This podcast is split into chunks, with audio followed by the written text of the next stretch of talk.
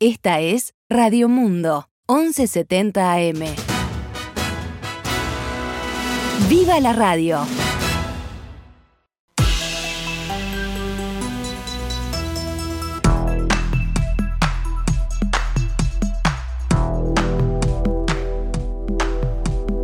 Doce horas 14 minutos.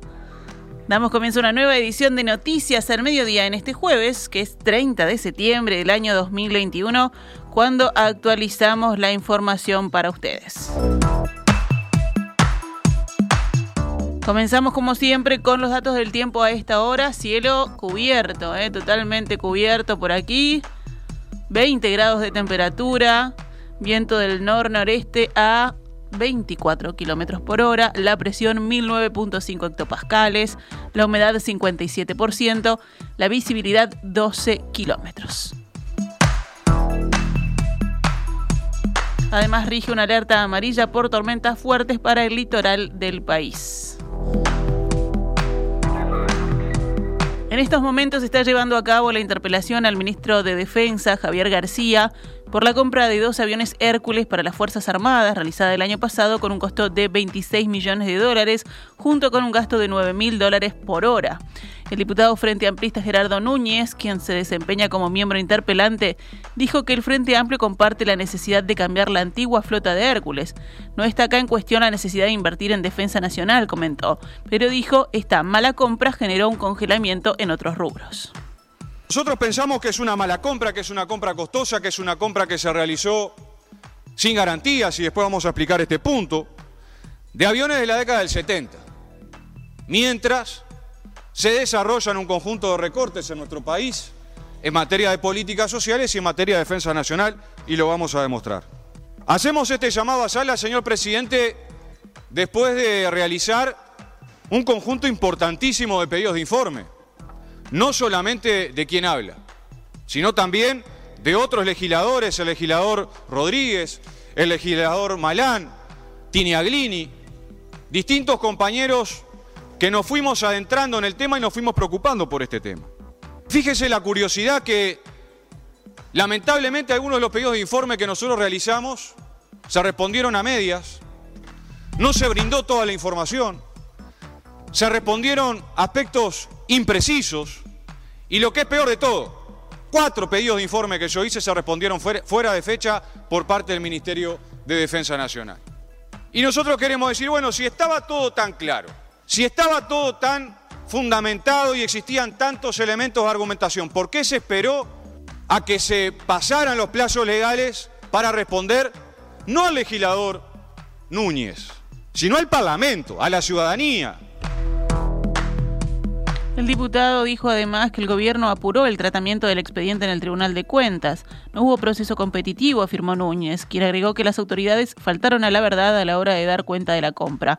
Dijo que el gobierno aseguró haber analizado cuatro ofertas cuando en realidad estudió dos. Por su parte, el ministro García dijo que hay que ponerse de acuerdo con los reclamos y que desde el primer día del gobierno se anunció que se iban a realizar inversiones. Estas son las Fuerzas Armadas que heredamos y que excusa y no está siendo excusa para que no trabajemos para mejorarlo. Pero principio tiene las cosas. Aparte, es muy, es muy particular, señor presidente, porque hace un mes atrás se me reclamaba que no habíamos cumplido con inversiones. Ahora, cuando cumplimos con inversiones se me interpela. Hay que ponerse de acuerdo. Cuando no se hicieron en 15, 16, meses, después de 15 años, porque no se hicieron en 15, 16 meses. Ahora, cuando se hacen, venga, sale y explique por qué las hizo. Hay que ponerse de acuerdo. Pero agrego, señor presidente, como dijimos desde el primer día que había que modernizar a las Fuerzas Armadas, del primer día dijimos que íbamos a invitar a la oposición a que escrutara todas nuestras compras, que es una garantía no para la oposición, que es una garantía para el gobierno. Yo quiero tener ojos que miren cómo administro y cómo soy responsable de los dineros públicos. A mí se me gana a, muchas cosas todos los días, pero a ser honesto con los dineros públicos no me gana nadie.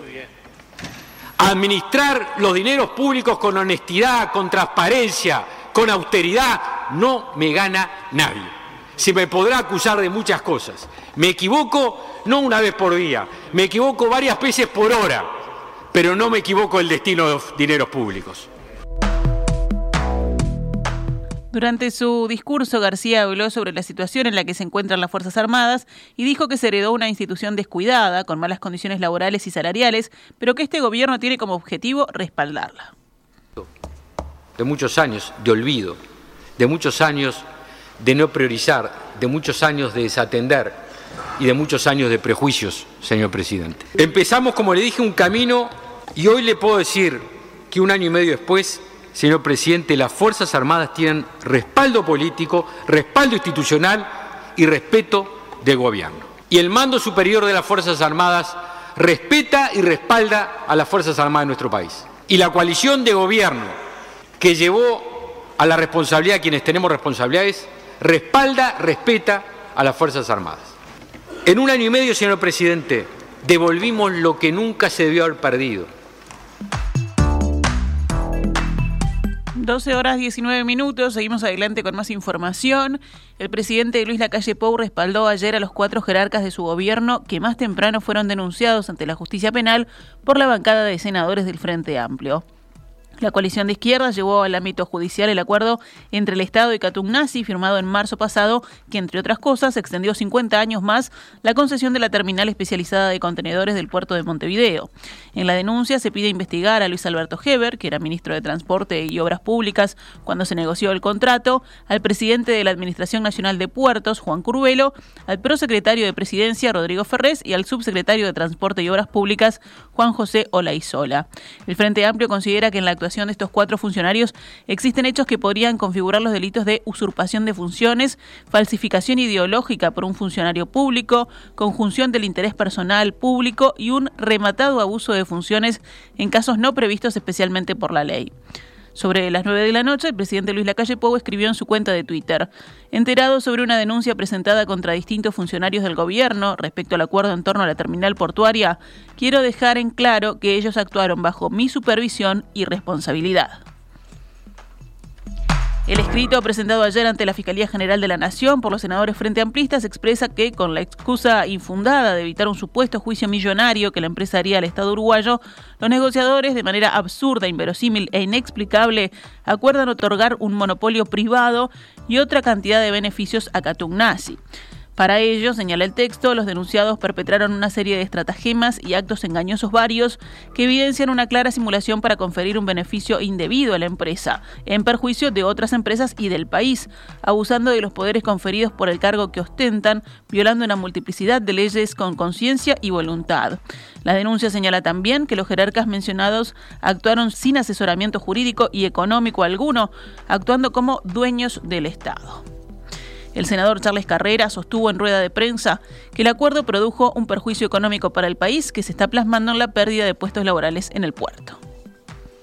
Hoy hay, un paro en el puerto desde hace varias horas que culminará mañana, en la cual hay un perjuicio a 700 familias que van a perder su ingreso. Fuera otros perjuicios que se se van a constituir, porque hoy el país inicia, el país inició a partir de este acuerdo, perdón, un derrotero en materia política portuaria. Nosotros lo que consideramos el Frente Amplio es que acá hay varias figuras penales, hay un perjuicio económico enorme para el país. acá se benefició una empresa privada en más de mil millones de dólares, se asumieron compromisos para la sociedad uruguaya en más de dos mil millones de dólares. El Sindicato de Trabajadores Portuarios Supra resolvió ayer extender el paro que inició el lunes hasta hoy jueves. La medida, que ha bloqueado por más de 72 horas la carga y descarga de contenedores, se adoptó en rechazo al acuerdo con Natugnasi y ante la falta de avances en la renovación del convenio colectivo de los trabajadores de Terminal Cuenca del Plata. El secretario de Presidencia, Álvaro Delgado, sostuvo ayer que el paro en el puerto era un golpe al hígado de la economía. Uruguay no puede darse el lujo eh, de perder días de exportaciones en el puerto. Sobre todo eh, con el conflicto que hay vinculado a la falta de contenedores, ¿verdad? Eh, Uruguay está en un momento de despegue económico, con un récord de exportaciones, y la verdad que eso sí es un, golpe, un golpe al hígado a la economía nacional. Afectan, afectan economía, puede afectar mercados. Ayer hablaba con la Unión de Exportadores, eh, como hay una demanda tan grande de contenedores donde Uruguay es también víctima de esta situación que, que está pasando en el mundo, Esta mañana, en diálogo con En Perspectiva, Leonardo Couto, director de la firma Facal y Compañía y despachantes de aduana, dijo que el puerto es como un relojito y si le sacamos una pieza, todo el nudo logístico se ve afectado, tanto en importación como exportación.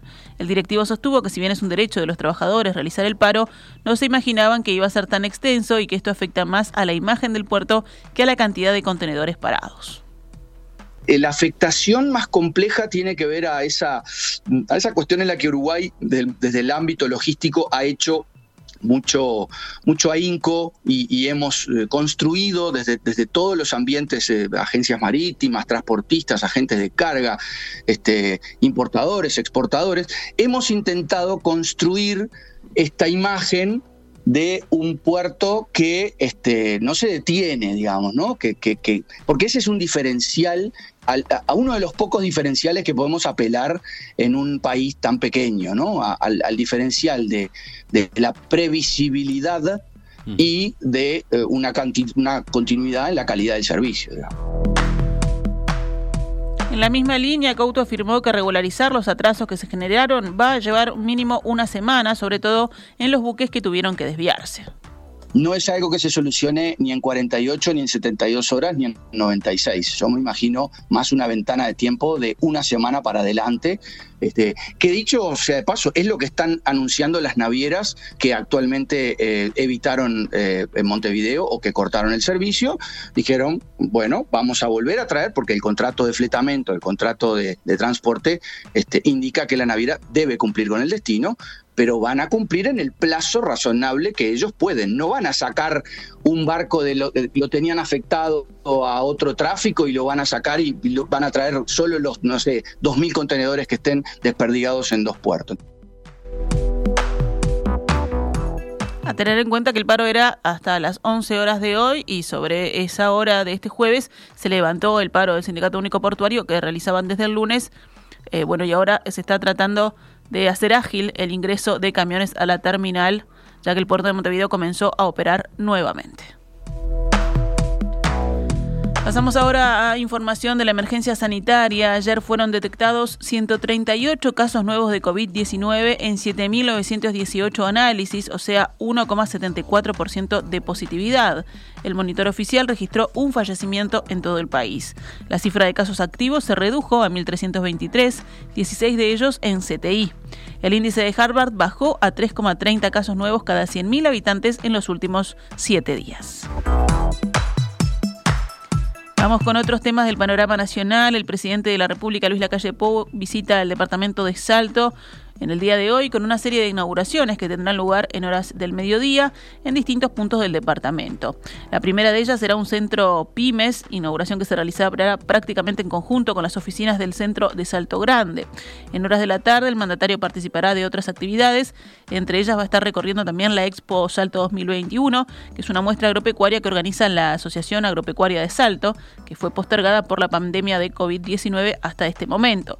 Tras la inauguración de la muestra, el presidente va a estar recorriendo parte de lo que son las instalaciones de la misma.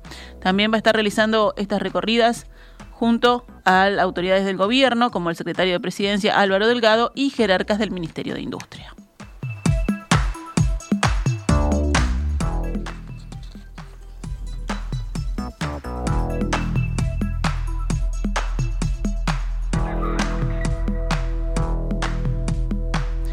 De que esta semana fue condenado por varios delitos de corrupción el alcalde blanco Alfredo Sánchez, que encabezaba el municipio de Florencio Sánchez, la bancada de Diles Colorados en la Junta Departamental de Colonia emitió un comunicado en el que afirma que los hechos ponen de manifiesto la maquinaria político-electoral que han puesto a funcionar desde hace décadas algunos dirigentes del Partido Nacional y que explica en gran medida su permanencia, casi a perpetuidad, al frente de la Intendencia.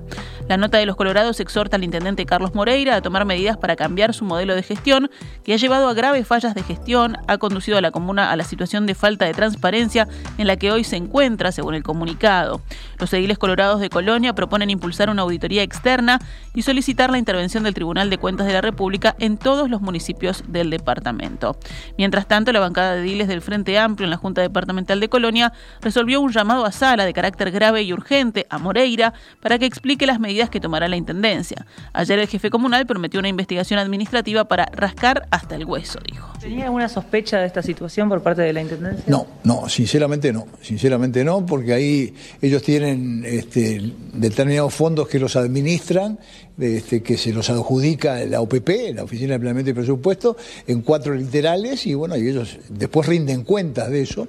Es, todos los municipios hacen lo mismo, es decir, ejecutan y rinden cuentas. Ahora, cuando hay sobrefacturación, es muy difícil este, detectarlo, ¿no?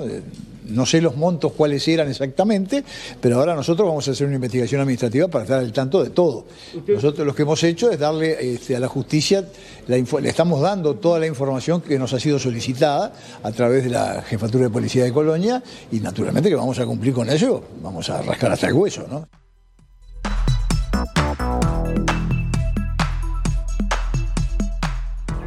12 horas 29 minutos, continuamos con otras noticias que tienen que ver con economía. El ministro de Industria, Energía y Minería, Omar Paganini, anunció en Uruguay que Uruguay firmó un acuerdo con la empresa estadounidense New Lab para fomentar la innovación mediante la conexión con los sectores productivos al mundo. Esta mañana, en comunicación con En Perspectiva, en la entrevista central del programa, el ministro Paganini explicó que el objetivo de este acuerdo es atraer talento y potenciar la comunidad emprendedora nacional en su internacionalización, donde el foco estará en la aplicación de tecnología para solucionar problemas relevantes para la sociedad y para el mundo. Es un centro de innovación que lo que permite es desarrollar tecnología para problemas concretos que traen las corporaciones o las organizaciones públicas y atraen compañías tecnológicas, startups, tecnólogos, entrepreneurs a resolver problemas concretos con un acuerdo donde ellos aportan una metodología, la compañía que trae aporta dinero y el gobierno aporta otra parte del dinero para favorecer la innovación. El ministro aseguró que en noviembre se firman los últimos contratos y que los estudios de New Lab comenzarán a trabajar en enero del 2022. En el acuerdo también participaron la Agencia Nacional de Investigación e Innovación, la ANI, y el Laboratorio Tecnológico del Uruguay. Es una forma de darle a nuestro ecosistema emprendedor y tecnológico una pata internacional para que este tipo de herramientas que ya, ya existen en Uruguay en ANI, ahora con, un, con una, mucho más acercamiento a un ecosistema innovador potente como, como es el de Estados Unidos. Entonces participa la TUANI y han aportado, también están participando algunas grandes empresas de tecnología que están en la región como Globant y Mercado Libre y probablemente se sumen algunas otras. O sea, es, potenciar la posibilidad de internacionalizar rápido nuestras ideas, así como traer acá empresas que puedan estar interesadas en nuestra tecnología para de repente nuestro agrointeligente o, o la salud, etcétera. Entre otros temas, el ministro fue consultado por la decisión que tomó el Poder Ejecutivo de no aumentar los combustibles y aseguró que gracias a las ganancias extraordinarias que tuvo ANCAP no fue necesario realizar un ajuste de precios en la nafta y el gasoil. Lo que pasó es que hubo una situación extraordinaria que no previmos cuando establecimos la metodología y que, y que es importante, porque ANCAP ofreció en el primer semestre una ganancia de 39 millones de dólares. este, eh, y, y, además la va a seguir generando porque durante el mes de agosto y septiembre también está, eh, hubo exportaciones muy fuertes de energía a Brasil que está en una situación energética especial, que están usando gasoil de ANCAP. Entonces eso le aumenta el volumen, al aumentar el volumen le aumenta las ganancias, porque esa parte no, no, no cubre los costos fijos, y, esos fondos, ¿por qué no usarlos para mantener los combustibles? Y sí, la metodología fija un número y, la verdad que estas ganancias extraordinarias no estaban contempladas y las queremos. Así como sí contempla sobrecostos que son más estructurales, también estas situaciones pueden ser aprovechadas por el Ejecutivo y así lo hicimos porque la verdad que nos parece este, que vale la pena eh, no atarse de manos a una situación y castigar la economía por eso. Lamentablemente el petróleo sigue subiendo y uno no puede hacer magia, pero tratamos de moderar la situación, dijo Paganini, y advirtió que en los próximos meses pueden haber nuevos ajustes, ya que se va a seguir utilizando la fórmula del factor X, implementadas en la ley de urgente consideración. Respecto a otros temas que han resonado en las últimas semanas, como la posibilidad de realizar una asociación entre ANCAP y un privado para la división de cementos de la organización, el ministro afirmó que ya hay sólidos interesados en realizar una unión estratégica con la empresa estatal y que esta es la mejor solución para paliar las pérdidas que tiene el sector. El único camino realmente viable es, el de asociarse con un privado que tenga capacidad de desarrollar un negocio regional de cemento. ¿Por qué es importante lo de, regional? Porque la capacidad instalada que ya tiene el mercado uruguayo de producción de cemento es mucho mayor que la demanda.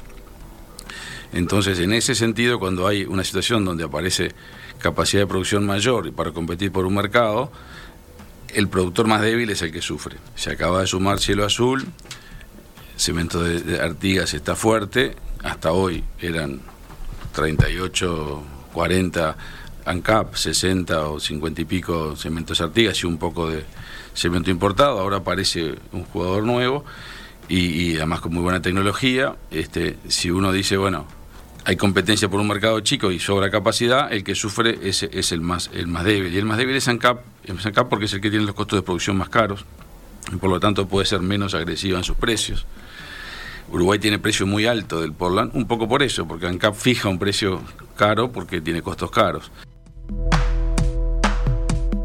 Cerramos el panorama nacional con otras noticias. Según datos del escrutinio primario de la Corte Electoral de las elecciones de ayer en la Universidad de la República, se estimaba que concurrieron a votar unas 230.000 personas en los circuitos de Montevideo, a los que se suman 45.000 votos observados.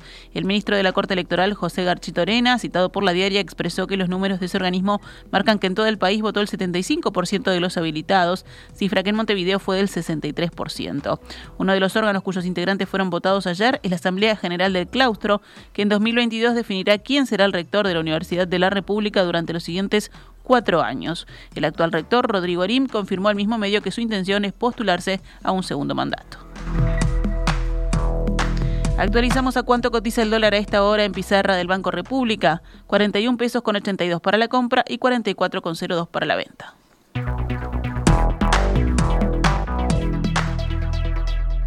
Esta es Radio Mundo 1170 AM.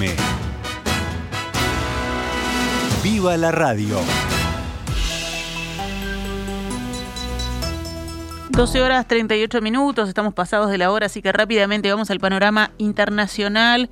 En Francia, la justicia condenó al expresidente conservador Nicolás Sarkozy a un año de cárcel por financiación ilegal de campaña tras haber excedido el límite de gastos autorizados en las elecciones presidenciales de 2012, aunque podrá evitar la presión. El ex jefe de Estado entre 2007 y 2012, que no acudió a la lectura del fallo, continuó con la organización de mitines pese a haber sido advertido por escrito del riesgo de superar el límite legal de gasto, es lo que reza el veredicto. No era su primera campaña, ya tenía experiencia como candidato, agregó la presidenta del tribunal, que le impuso un año de prisión, aunque le permite cumplirlo en su domicilio con una pulsera electrónica. El tribunal le impuso la pena máxima y el doble de lo que la fiscalía reclamó al término del juicio a mediados de año por una campaña de espectáculos a la estadounidense en la que dejaban pasar los gastos sin preocuparse de ellos. En Israel, las fuerzas de seguridad mataron esta mañana a tres palestinos en hechos separados ocurridos en Jerusalén Este, Cisjordania y la Franja de Gaza. En la ciudad vieja de Jerusalén, las fuerzas israelíes abatieron a una palestina que intentó apuñalar agentes en una de las calles que llevan a la mezquita de Al-Aqsa, tercer lugar santo del Islam, según la policía israelí. Las fuerzas de seguridad abrieron fuego en dirección a la mujer y los servicios médicos que llegaron al lugar constataron su muerte, indicó la policía, precisando que el intento de ataque no causó víctimas. En Burkin, un pueblo al norte de Cisjordania, otro palestino murió y dos resultados resultaron heridos en enfrentamientos con las fuerzas. La víctima de 22 años era miembro del grupo armado Yihad Islámica, según indicó el movimiento islamita en un comunicado. El joven recibió cuatro disparos, dos de ellos en el pecho, según señaló el Ministerio de Salud palestino. Horas después, en la franja de Gaza, un palestino de 40 años recibió un disparo mortal en el cuello. Según el ejército, tres sospechosos se acercaron a la barrera de seguridad en el norte de la franja de Gaza, frente a la que están apostadas las fuerzas israelíes. Uno de los sospechosos llevaba una mochila también sospechosa y estaba acabando en el suelo, lo que justificó que los soldados dispararan. Eso es lo que añade el ejército en un comunicado. Esta es Radio Mundo, 1170 AM. ¡Viva la radio!